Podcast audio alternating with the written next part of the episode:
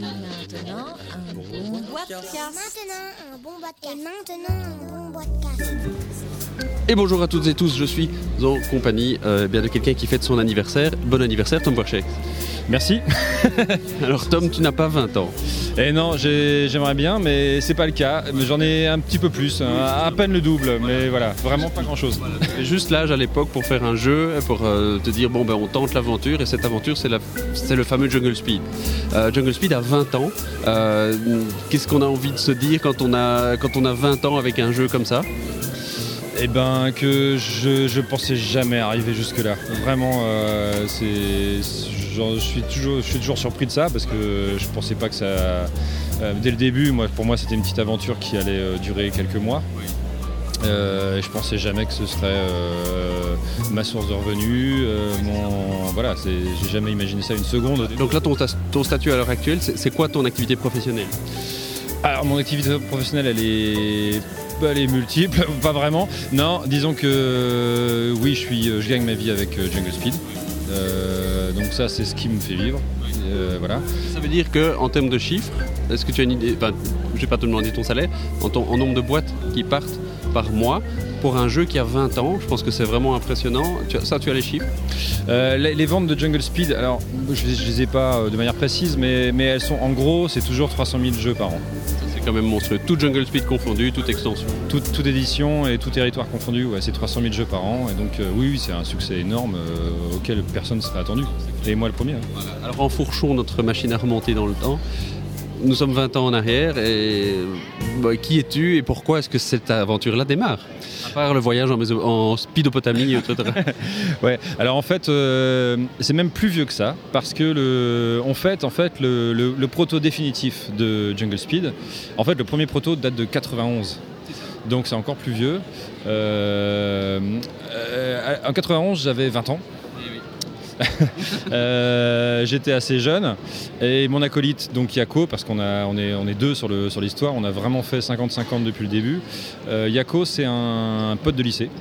On s'est rencontrés au lycée euh, en Picardie, donc au nord de Paris. Et euh, on était très copains, fans de jeux, pas du tout branchés jeux de rôle, etc., comme beaucoup de gens de l'époque. Euh, nous, on était vraiment euh, très branchés sur des jeux euh, de colo, en fait. Des jeux type voilà, Bonjour Robert, qui étaient des, jeux, des jeux du domaine public. Quoi. Mm, pour moi, les, jeux auxquels je jouais à l'époque, c'était Super Gang. parce que je trouvais ça marrant, je trouvais ça un peu compliqué à l'époque pour moi. Euh, Pictionary, qui était vraiment le, le jeu qui me plaisait. Euh, c'est- C'était vraiment, j'ai un peu, un fait une découverte avec euh, Pictionary, ado, parce que voilà, c'est- je me suis rendu compte que c'était vraiment ce type de jeu-là qui me plaisait, et, qui, et en fait je suis resté un peu là-dessus. Ça me dit toujours un peu le, le- le type de jeu qui me L'ambiance, le- la, grosse, la grosse dynamique autour de la table. voilà, voilà, le party game, c'est vrai que c'était, il y en avait y en avait peu quand même à l'époque. Il y en avait très peu. euh, les- toutes les mécaniques party game en fait étaient destinées aux enfants.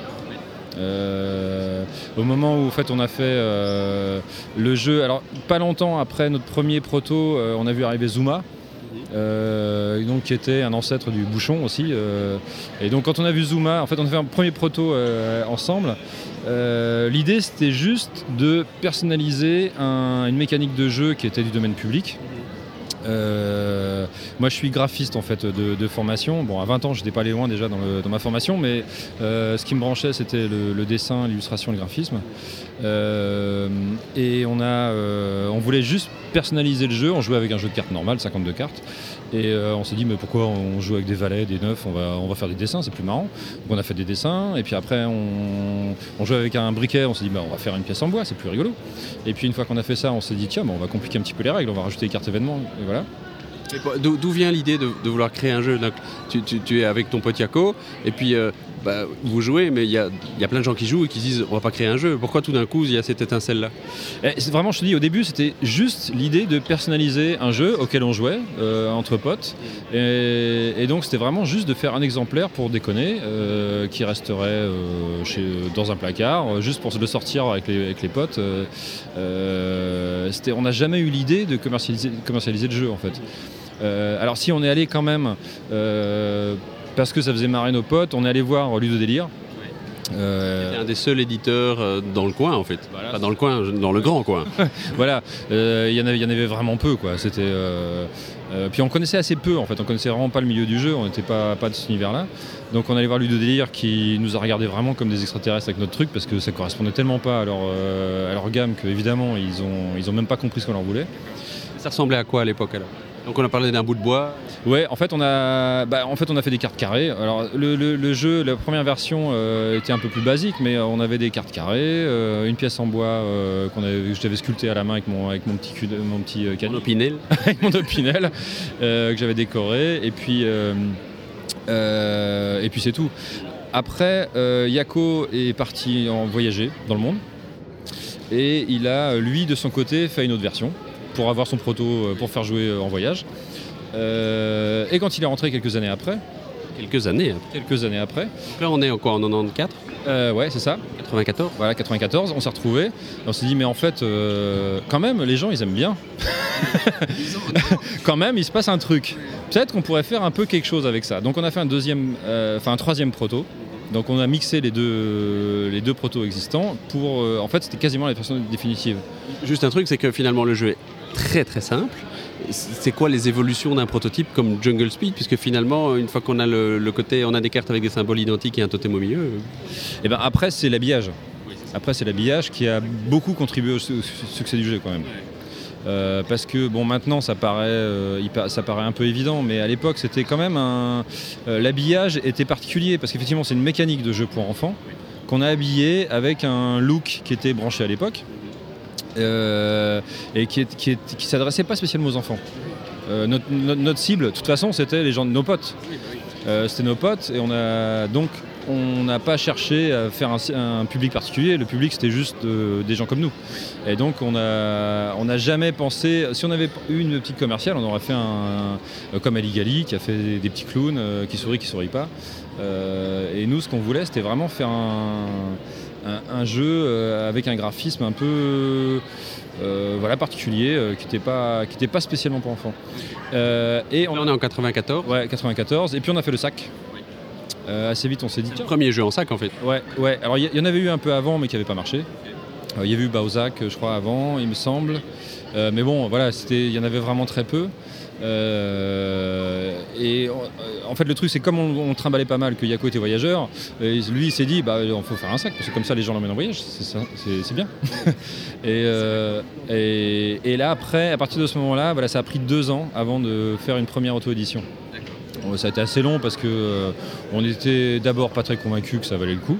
Euh, tout simplement. Ça veut dire quoi faire une auto-édition? Est-ce qu'on est qu'on amène de l'argent sur la table comme maintenant ou est-ce qu'on est qu'on va voir euh, des bonjour, j'aimerais bien imprimer des cartes? Alors en fait, ça a, été, ça a été assez drôle le début de l'histoire parce que. Euh, non, on a. Alors, d'abord, on n'était pas du tout commerciaux ni l'un ni l'autre. On n'y connaissait absolument rien, tout ça. son, son, père, le père de Yako, est sérigraphe. Enfin, était sérigraphe pendant les retraites, mais donc on s'est dit tiens, on va, on va faire des cartes sérigraphiées. C'est classe. Bon, c'est l'enfer. c'est absolument l'enfer. Ne faites pas ça à la maison. voilà, non, on a fait ça vraiment n'importe comment. C'était euh, euh, donc on a fait une première série. Alors là, on est en 96. En 96, on se dit bon là vraiment, il y a un truc à faire. En plus, on bossait pas ni l'un ni l'autre en 96. On se dit tiens, on a du temps. Euh, Yako était très bricoleur, donc il avait de quoi un tour à bois pour faire des, pièces en bois. son père était sérigraphe, donc on pouvait imprimer des cartes. et puis on a acheté du tissu, cousu les sacs nous-mêmes vraiment ça. En fait, euh, on a mis vraiment longtemps avant que ça. Ça nous a d'abord coûté un peu de thunes, mais pas grand chose en fait, c'est surtout du temps quoi. C'est presque de la radio libre par rapport. Ouais, c'était ça. Ouais, c'était ça. Ouais. D'autant que dans un premier temps, en 96, donc on a fait une première série de 200 jeux. Euh, on a tourné les pièces, euh, tous pièces uniques à la main, avec nos gouges et tout ça. Et on les a quand même, on, on s'est dit tiens, ce serait marrant puisqu'elles sont toutes différentes, et eh ben on va les décorer, les totems. Donc on les a tous décorés différemment, numérotés et euh, avec des cartes sérigraphiées. Euh, donc les sacs, on les a cousus nous-mêmes. On a fait donc cette, petite série de 200 jeux. Et puis, euh, comme on traînait pas mal dans les bars, on s'est dit tiens, on pourrait faire des soirées dans les bars, c'est rigolo. il se trouve qu'à ce moment-là, bon, il y avait beaucoup de concerts. On était à Paris. Il y avait beaucoup de concerts dans les bars à Paris, mais il commençait à y avoir des problèmes de voisinage. donc les bars étaient en fait super chauds pour faire des soirées jeux. ça, les, faisait marrer. Et puis c'était voilà un truc plus calme. Et puis c'était original. C'était original. Donc on a euh, fait des soirées, on faisait des, des championnats du monde. Oui, chaque, soirée, chaque soirée était un championnat du monde. Euh, on vendait très peu de jeux en fait pendant les soirées, mais par contre ça fait un bouche à oreille de la mort. Euh, bon, on parle d'un temps où il n'y avait pas internet, etc. Donc le bouche à oreille c'était en direct. hein. voilà. euh, et donc on a fait énormément de soirées dans les bars. Ça a très bien fonctionné. Du coup on s'est dit bon euh, on va continuer. On a fait des soirées dans les concerts. On a fait des trucs dans les concerts. On a, fait du matériel spécialement pour les bars, des tables spécialement pour les bars. On pouvait mettre des tonneaux en fait démontables où on pouvait mettre les, verres euh, dans, des espaces prévus sur les côtés. Parce qu'on s'est assez, vite- rendu compte que le totem et les verres pleins, ça, ça allait pas bien ensemble. Alors, bête question, hein, mais pourquoi faire tout ça? C'est-à-dire pourquoi euh, aller jusqu'à faire des tables, euh, puisque finalement ça a l'air d'être une expérience entre potes, on dirait Hey, c'est rigolo, ça marche. Bah, en fait, d'abord, bon, c'est un truc d'amitié. On était tous les deux potes, on avait envie de faire un truc ensemble. Euh, ça, c'est la première chose. Euh, et puis, on avait un truc original dans les mains. Ça, on s'en est rendu compte vite. On n'imaginait pas une seconde que ça pouvait euh, prendre cette ampleur, mais c'était un truc original que les gens. les- on voyait bien que les gens adhéraient vraiment bien à, à ça. Que, ça fonctionnait bien. Euh, et puis, euh, et puis c'est parti très vite quand même. À, un, moment, dès, dès qu'on a réussi à choper, euh, le déclic, ça a été quand on a commencé à choper des animateurs de colo. Qui ont accroché à fond sur le principe.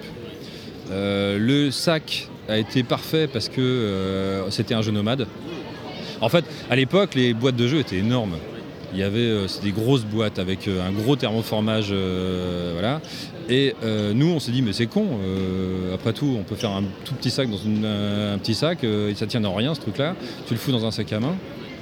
Et même si c'était pas réfléchi, c'était vraiment la bonne idée parce que finalement ça a permis que, que les gens le, prennent, le foutent dans le sac, aillent dans une soirée euh, invités à bouffer chez des potes, qu'ils le sortent à un moment dans la soirée.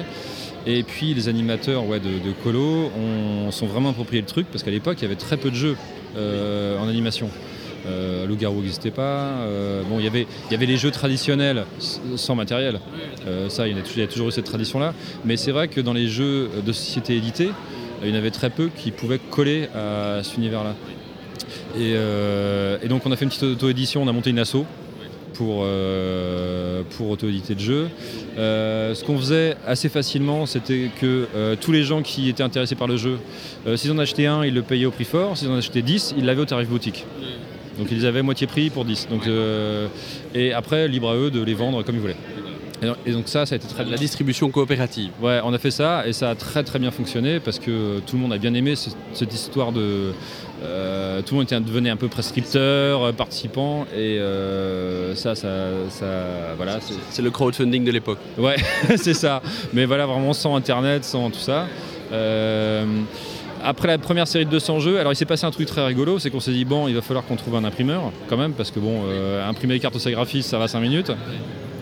Euh, et il se trouve que euh, avait discuté avec deux mecs qui euh, étaient très branchés sur le projet et ils nous ont dit on pourrait faire de la coédition. On a dit bah non désolé les mecs si vous voulez vous pouvez acheter des jeux en gros et puis les revendre mais on fera pas de coédition ensemble. On s'est dit ok. Et euh, donc ça, C'est que ces deux gars, dans, dans le côté coédition, c'était pour se faire du fric, ce qui n'était peut-être pas votre optique au départ. Ouais, ouais, eux ils étaient très business et puis on les sentait pas, et puis c'était pas nos potes, et puis voilà quoi, on n'avait pas envie de bosser avec eux. Euh, et en fait, le père de Yako, donc qui est sérigraphe, euh, qui, bossait, qui bossait avec un imprimeur euh, de Soissons, euh, passe un jour chez chez cet imprimeur et voit des planches d'un jeu qui ressemble beaucoup au nôtre. Et, euh, et le- le- son père dit mais ça c'est le jeu de mon fils. Et l'imprimeur dit bah non, c'est deux mecs qui sont venus qui ont dit ouais on a de super idées mais on sait pas dessiner. Donc euh, et en fait l'imprimeur qui était très sympa leur avait fait tous les graphismes des cartes etc. Et donc on est allé le voir, on lui a dit mais il y a un problème parce que c'est notre jeu en fait. Donc c'est notre première copie. Oui, c'est ça. Notre première copie, il y en a eu pas mal depuis, mais c'est notre première copie, c'était assez drôle. Et euh, donc l'imprimeur a, a assez vite compris le truc, donc du coup, euh, du coup on a récupéré cet imprimeur-là. Donc qui a, euh, qui a imprimé le jeu. Les mecs sont jamais en plus venir, euh, sont jamais venus payer, son- payer leur stock, je sais pas ce qui s'est passé. On n'a jamais su la fin- le fin mot de l'histoire, mais bon ils ont, ils ont abandonné le truc.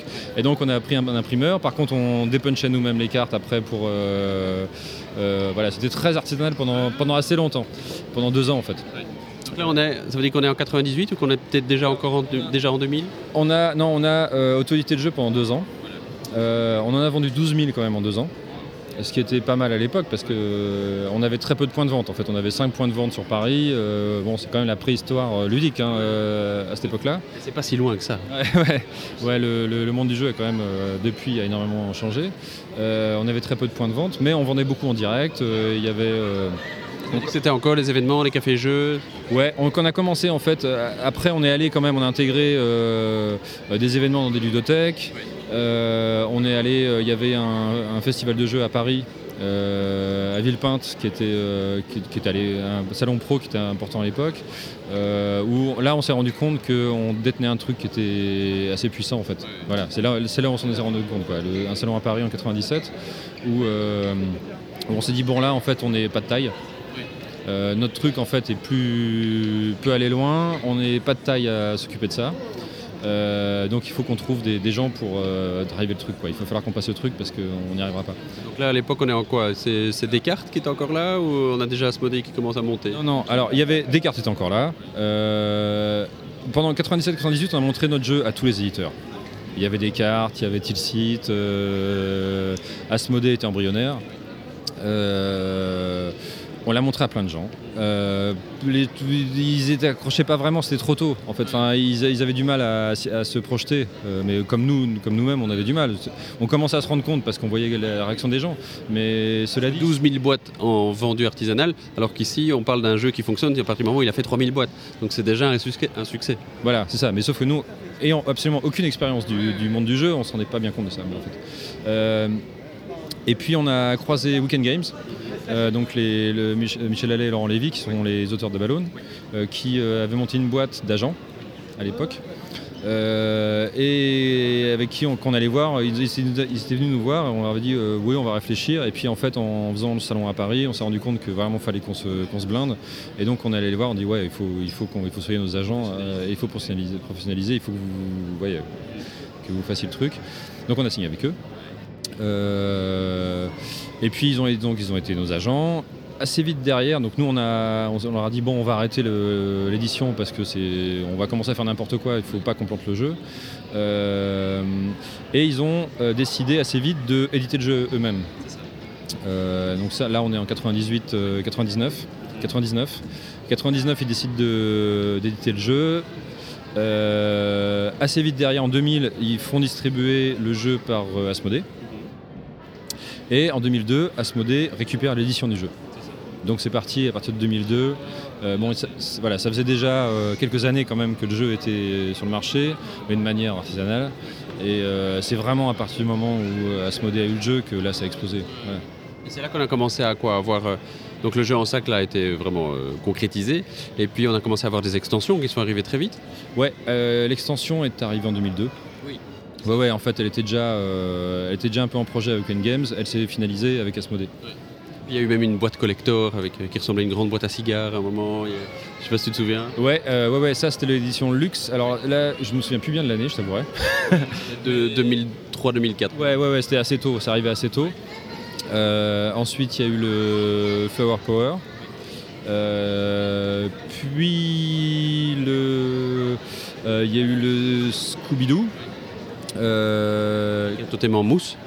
ouais, non, non, il est en plastique. Oui, oui, oui. C'était en, plastique, mais bon, euh, voilà. Il y a eu grande distrie avec des totems en mousse, je crois. Voilà, après, après il y a eu le totem en. Voilà, C'était un totem en plastique, hein, c'est pas en mousse, hein, sur, sur, la, grande distribution. Et, en fait, euh, voilà, Asmodée, en fait, quand il a récupéré le jeu, était, euh, était pas très gros, encore. Hein. C'était encore pas très gros, et en fait, ça a monté ensemble. C'est-à-dire que euh, Jungle, Speed, est vraiment le jeu historique d'Asmodée, parce que c'est grâce, à, grâce à Jungle, Asmodée a pu. Enfin, bon, là, je, suis peut-être un peu présomptueux, mais je crois quand même que Jungle a aidé Asmodée à avoir la distribution des cartes Pokémon. Oui. Euh, ça a permis aussi, Jungle Speed a été le, un peu la tête de pont d'Asmodée pour euh, rentrer dans une nouvelle boutique. Euh, donc SP, Grande Distrib, à chaque fois ça a été un peu le... donc, finalement ça, ça, s'explique très très vite, l'ambiance monte très très vite et donc ça, allez, ça brise la glace tout de suite. Voilà, c'est ça. Et donc vraiment c'est une histoire parallèle entre la montée de Jungle et la montée d'Asmodée. C'est vrai que nous on est vraiment super heureux d'avoir bossé avec eux parce que ça a été euh, vraiment, ils ont fait un super boulot sur le jeu. Euh, par rapport à Asmodee, il y a eu, il y a eu Jungle Speed, et puis il y il y a Time's Up, et puis il y a Double dans, dans cette lignée de jeux qui font un, un nombre de ventes incroyable par mois. Donc euh, effectivement, euh, ça justifie le- l'explosion d'Asmodée aussi. Euh, tu ne t'arrêtes pas là, en fait tu fais pas énormément de jeux, puisqu'on a vu, je sais pas, je vais me tromper sans doute, mais il y a, il y a Jungle Speed et puis tout d'un coup il y a Tunit qui apparaît. Est-ce qu'il y a des choses qui, ont eu lieu entre deux? Il y a eu Bugs Co. qu'on a, qu'on a, Juste, ouais. Mais Ouais. très très vite, très serré, puisque finalement t'as eu Bugs Co, Tunit directement. Oui, oui, oui, ça s'est fait assez, assez, assez rapidement derrière. D'autant que sur Bugs Co, alors c'était assez marrant. C'était une, euh, c'est Bruno, Bruno a apporté la mécanique du jeu. Nous on est surtout intervenu graphiquement. Donc Bruno fait du tir. Ouais, Bruno Feduti donc qui a été, qui a apporté le- la mécanique du jeu. Nous on est intervenu graphiquement. Et puis euh, Twinit, ouais, alors Twinit c'est un vieux projet aussi. C'est un truc, c'est un truc que j'ai traîné Ça pendant. le truc maturé. euh, Ouais, ça a duré vraiment, vraiment, vraiment longtemps. Euh, j'ai- j'ai- vraiment mis longtemps à me convaincre qu'il fallait le faire. À un moment, je me suis dit, j'ai tellement bossé sur le projet qu'il faut que ce soit édité. Même si c'est un bid, c'est pas grave. En fait, c'est pas grave. Il fallait juste que ce soit commercialisé. Euh, voilà, donc c'est. C'est pas. Il y a eu. y- Je suis assez content quand même sur Twinit. Bon, il y a eu une, une édition de 5000 exemplaires. Euh, ça s'arrêtera là. Le truc a eu lieu, il fallait le faire. Voilà. c'est une concrétisation. Voilà, c'est- il y a- il y a- voilà, je suis assez content des retours qu'il y a eu. Bon, il y a eu, plutôt un bon succès euh, critique. Même si c'est pas du volume, mais en tout cas tout le monde est content de la voir. Voilà, c'est, je suis assez content que ça ait eu lieu. Euh, l'appli euh, était super. l'appli euh, était vraiment très bien, quoi. Donc, Donc, d'où- est née l'idée de, de Twinit en fait? Parce que tu dis que c'est un truc qui, qui existe depuis très longtemps. et Voilà. Ouais, en fait, ça, ça remonte à loin. J'habitais à. Quand, quand j'étais à Paris, euh, et que j'étais au téléphone, je passais mon temps à faire des gribouillis, euh, à faire des gribouillis pendant que je téléphonais.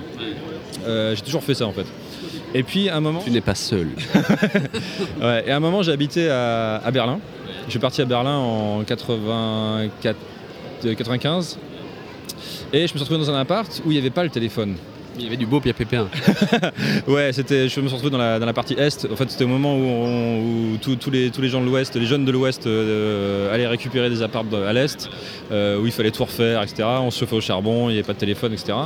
Et, euh, et du coup, j'étais un peu coincé parce que j'avais mon besoin de gribouillis et j'avais pas de téléphone sous la main. Donc un jour, j'ai pris une feuille, j'ai commencé un gribouillis de téléphone, mais j'ai jamais raccroché. Donc euh, du coup, j'ai fait un gribouillis qui était beaucoup plus important que, le- que les autres, euh, qui était le premier Twinit, euh, où j'avais fait une paire à trouver dans le truc. Et, puis, et puis ça a été publié dans un petit journal étudiant là-bas, à Ber- berlinois. Euh, et puis voilà, ça s'est arrêté là. Euh, et puis après, j'ai fait, euh, je l'ai agrandi, je l'ai fait en A4. Donc j'avais vraiment fait des pattes de mouche, quoi. Donc je l'ai agrandi en, A, en A3, et puis je l'ai fait en plus grand, je l'ai redessiné, je l'ai mis en couleur. Et Et puis ça avait déjà cette forme de, de patatoïde, de, de trucs un petit peu irréguliers. Ouais, ouais, complètement, ouais, ouais complètement. C'était complètement fait à la main, mais voilà. Et puis je ce truc-là, je l'ai- un jour, je savais pas quoi en foutre. Je suis revenu à Paris. J'habitais dans un petit appart où il n'y avait pas de place sur les murs. Donc je me suis dit bon, moi, je vais le mettre sur la porte des chiottes. Là, c'est- au moins il y a une place vide, je vais le mettre là. Et puis en fait, je me suis dit mais c'est génial, c'est super de le mettre là. Voilà. Et puis des années après, euh, je l'ai retrouvé. Euh, ça avait- Tu n'allais jamais aux chiottes. non, non, après j'ai déménagé, je l'ai retiré de la porte des chiottes, je l'ai mis dans un carton, euh, etc. Et puis je l'ai retrouvé, je me suis dit, bah, c'était- c'était marrant ce truc et tout. Puis le- quand même, les dessins avaient bien vieilli quand même. Donc je me suis dit, bon, allez, j'en j'en refais une version, mais clean. Euh, et puis ça m'a pris des mois, des mois et des mois. Et puis, euh, et puis j'ai fini par le, par le finir. Et puis en le finissant, je me suis dit, bon, bah maintenant, il faut que j'en fasse quelque chose, c'est pas possible, je peux pas le laisser ça. euh. Voilà, et donc je suis venu ici, à Cannes. Euh, et puis j'ai fait le tour des éditeurs euh, pour leur montrer. C'est 2008. Hein. Euh, ouais, ouais, ouais. Là, je fais le tour des éditeurs et puis ça, c'est.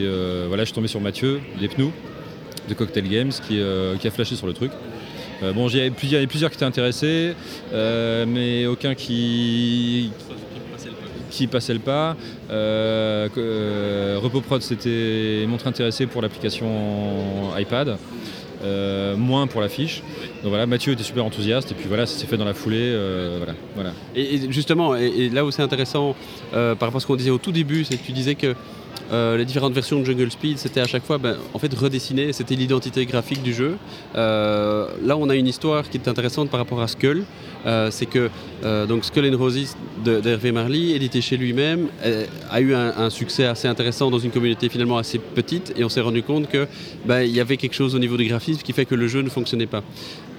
Et, et là, tu interviens, et finalement, pour continuer à faire des têtes de mort, mais ça va mieux. Comment est-ce qu'on explique ce genre de choses-là? Peut-être juste voir le, le- quelle est la différence, comment est-ce que tu, toi, tu vois l'évolution de Skull, et voir pourquoi est-ce que tout d'un coup, bah, le marché réagit alors qu'on est dans la même, dans la même logique? Euh, alors, c'est difficile à dire. Là, euh, moi, bon, Skull, je suis arrivé, euh, je suis arrivé, euh, j'étais évidemment pas au début du projet, hein, donc ça n'a pas été simple parce que, en fait, c'est Philippe Despalières qui, qui est venu me chercher. En fait, on est potes depuis, euh, depuis très longtemps, on se connaît depuis très longtemps euh, avec Philippe. Et euh, ça fait des années qu'on se dit qu'on aimerait bien bosser ensemble et qu'on ne trouvait pas de projet. Il y a eu un premier essai avec Boomerang. En fait, il m'avait amené le proto de Boomerang en me disant Tiens, regarde, ce serait bien que tu bosses là-dessus. Et puis, le proto était quand même fait par Dominique Erhardt. Euh, donc, on a regardé avec Yako parce qu'on était tous, tous les dans la boucle. Et puis, on, a- on s'est dit Mais non, mais en fait, euh, mais c'est super euh, ce qu'il fait, Dominique. On n'arrivera pas à faire mieux. Donc, voilà, on a dit non. Et puis, voilà, c'est resté. Bon, c'est Dominique qui a fait. Et puis, c'est très bien, on a eu raison. Le- le- voilà. Et puis l'été dernier, en fait, je suis passé en vacances chez Philippe et il m'a dit bon, écoute, là, je, je veux refaire une autre version de Skull, je veux- et j'aimerais bien qu'on bosse ensemble. Je lui ai dit moi, j'y arriverai jamais. J'y arriverai jamais, c'est pas possible. Pourquoi? Pourquoi? C'est pas si compliqué, c'est des cartes rondes avec une illustration. Alors c'est pas compliqué, mais en même temps, si tu veux, au niveau graphisme, moi j'ai surtout, je suis surtout intervenu sur euh, Jungle Speed, qui était un truc que je connaissais bien, c'est mon bébé, etc. Donc euh, là, je, peux, je me faisais confiance. Euh, sur l'illustration de jeu, c'était c'est la première fois que j'illustre un jeu, si tu veux, qui est pas de moi, voilà, où je suis pas dedans. et donc j'ai eu peur en fait. J'ai eu peur.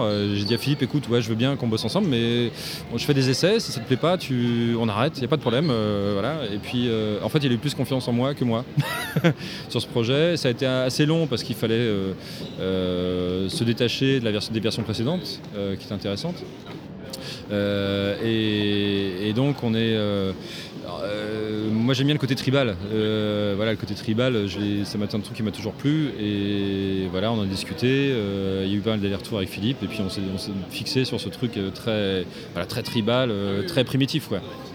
Ça. Et ce, dont on se rend compte, c'est qu'effectivement, les joueurs rentrent encore plus dans la partie grâce au graphisme. Donc ça, c'est vraiment une démonstration que toi, tu avais déjà essayé, euh, que tu, as- tu as tu avais déjà testé cet effet-là au niveau du graphisme avec, avec Jungle Speed. Donc c'est peut-être là que Philippe Despalières s'était dit, bah, c'est un peu le gars qu'il me faut. Quoi. Oui, c'est ça. En fait, lui, il avait flashé sur ce truc-là avec Jungle. Ouais. Il m'a- toujours parlé. Il m'a dit euh, j'aime j'aime bien cet esprit, euh, cet esprit graphique. Euh, en même temps, euh, j'ai fait l'illustration jeune, mais j'ai arrêté. euh, Jungle a quand même fait dévier ma, mon parcours, euh, nettement. Euh, donc j'ai abandonné l'illustration. Je faisais du- J'étais à un moment, je faisais du, du design de web. Euh, j'ai arrêté assez vite dès que j'ai pu gagner euh, de l'argent avec euh, Jungle. Donc l'illustration, si tu veux, j'avais mis de côté. Et en proposant, si tu veux, d'illustrer un jeu, je me suis dit bon, alors il faut que je trouve mon, mon chemin. Euh, là, euh, c'était il y a un an. Euh, le niveau quand même graphique des jeux est quand même, quand même net- a bien explosé quand même depuis quelques années. Je me suis dit, je peux pas être juste un illustrateur de plus. Il faut que je trouve ma patte, quoi. Donc c'était ça, ce travail-là avec Skull. C'était euh, comment je trouve ma patte. Et donc c'était ça mon, tout mon chemin, si tu veux, sur Skull. C'était plus trouver ta patte pour ce jeu-là, parce que ça ne veut pas dire que tu vas à chaque fois faire ce genre-là pour, pour un prochain jeu. Non, bien sûr, simplement, voilà, c'est, je, me, je me pose clairement en graphiste, quoi. Euh, je suis pas illustrateur. Euh, Est-ce qu'on, vient te voir pour d'autres jeux maintenant que, que, que tu as démontré que tu pouvais euh, faire du revamping de jeux euh, oui, oui, oui. Alors, euh, des projets sur lesquels je vais, on est au début, donc je vais pas en parler si ça se fait pas. je préfère éviter. Euh, mais oui, j'espère que commencer une nouvelle carrière.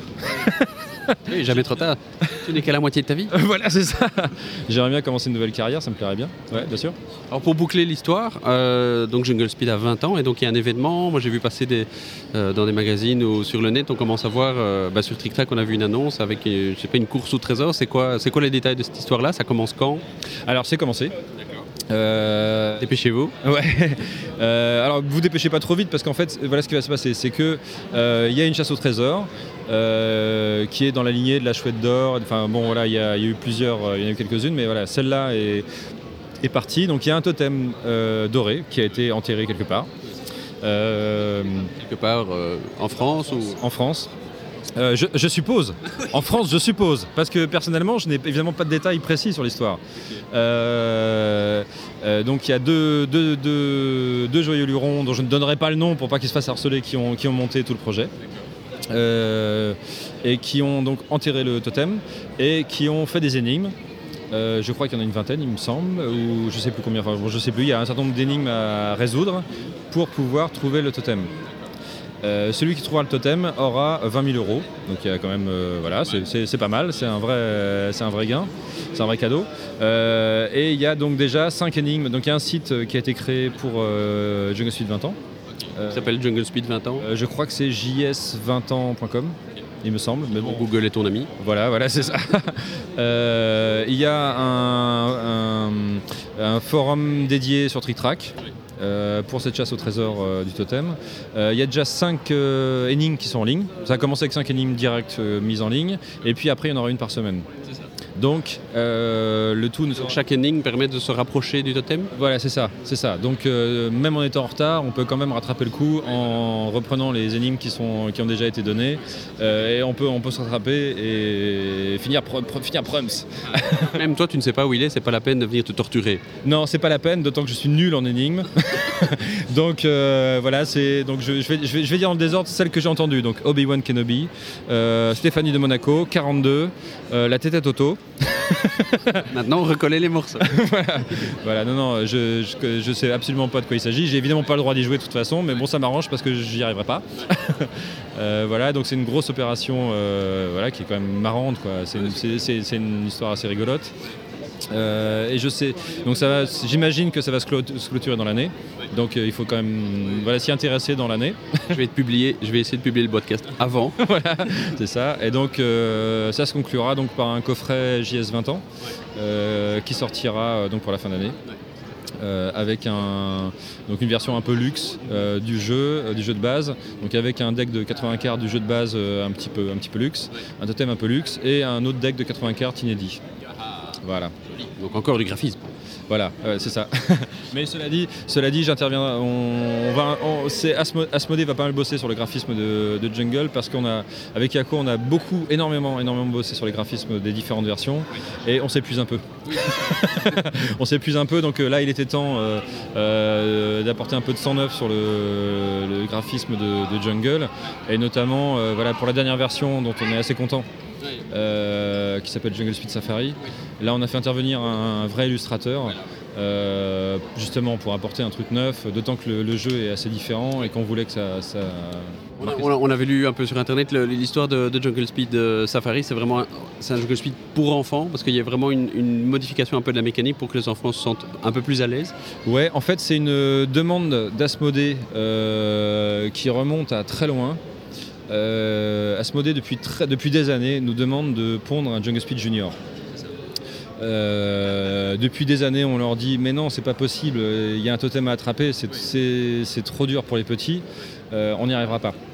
Euh, et cette fois-ci, on s'est dit bon, ok, on va quand même vraiment essayer. Donc on sait. Alors, Jungle Speed Junior, ça veut dire à partir de 4 ans. Donc on a mis quelques principes de base de pe- pour, euh, pour des petits, et puis ça a un peu dérapé. Et là, c'est le drame. Et là, c'est le drame. Donc en fait, on a fait une version junior famille euh, qui correspondait pas vraiment à la demande d'Asmodée, mais qui emballait tout le monde. On était assez content de notre truc, donc on- ça emballait vraiment Asmodée. Et donc on s'est dit bon, ok, vous n'avez pas répondu à notre demande, on viendra à la charge, mais on va quand même le, le publier parce qu'il est bien. Euh, le- les principes de base, en fait, en- sur un truc de junior, c'était de dire il n'y a plus de duel. Parce que pour les petits, c'est vraiment difficile de comprendre. Il y a un duel, mais j'ai pas le droit d'intervenir. Euh, il y a, euh, plutôt que de, de se débarrasser de ces cartes, on gagne des cartes. Que les petits aiment bien plutôt gagner des cartes qu'en perdre, parce que voilà. Et, euh, et on prend un univers figuratif, les animaux, pour que ce soit plus, plus simple. Voilà. Et puis à, à partir de là, effectivement, c'est un peu dérapé. On a fait voilà, une version qui est pas vraiment pour 4-6 ans, mais voilà, qu'on peut. voilà. Et l'illustrateur, c'est? Et donc il s'appelle Ludovic Hell. C'est son premier jeu illustré en fait. Euh, il se trouve que c'était mon voisin. J'habitais euh, jusqu'à l'année dernière, j'habitais dans les Cévennes et euh, j'étais assez pote avec Ludovic, qui vient du monde de l'animation. En fait, il bossait, ça fait 20 ans qu'il bosse dans la- dans l'animation et j'aimais bien son boulot. Et, quand on a commencé à réfléchir à des graphismes, des dessins pour, ça, son boulot collait bien. Donc on a tout fait pour qu'il rentre dans le, dans le truc et ça a bien fonctionné. Voilà, et donc c'est son premier jeu illustré. Et il cherche du taf. Euh, par rapport à, à Jungle Speed, il y a d'autres choses qui vont arriver ou bien c'est peut-être un truc qui est en train de se terminer? Euh, J'espère que ça se terminera pas tout de suite. ça m'arrangerait, je suis pas.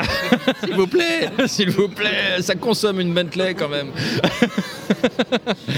J'ai quand même 5 femmes, 15 euh, enfants. Euh, non, il va y avoir des choses évidemment. C'est pas l'histoire va pas se va pas se terminer. Le, jeu évidemment ça se tasse un peu avec l'âge. Avec l'âge on se voûte un peu. donc oui il va y avoir toujours des choses qui vont qui vont sortir. Euh, euh, voilà, il n'y a, rien de prévu. Euh, voilà, vous avez échappé au Jungle Speed jeu de plateau il faut le dire. On a, j'ai un proto qui fonctionne, qui tourne, mais on se dit non, on va pas faire ça. on va pas faire ça. Il y a eu Jungle Speed électronique quand même. Il y a eu Jungle Speed électronique qui, voilà, qui, dont on va pas trop parler. Non. ok, ben voilà, écoute, on se retrouve dans 20 ans avec, pour refaire les 40 ans du Jungle Speed. Là, on sera tous en chaise roulante, mais on rigolera encore. Donc voilà, merci beaucoup, Tom, et à très bientôt. Merci à toi. Salut.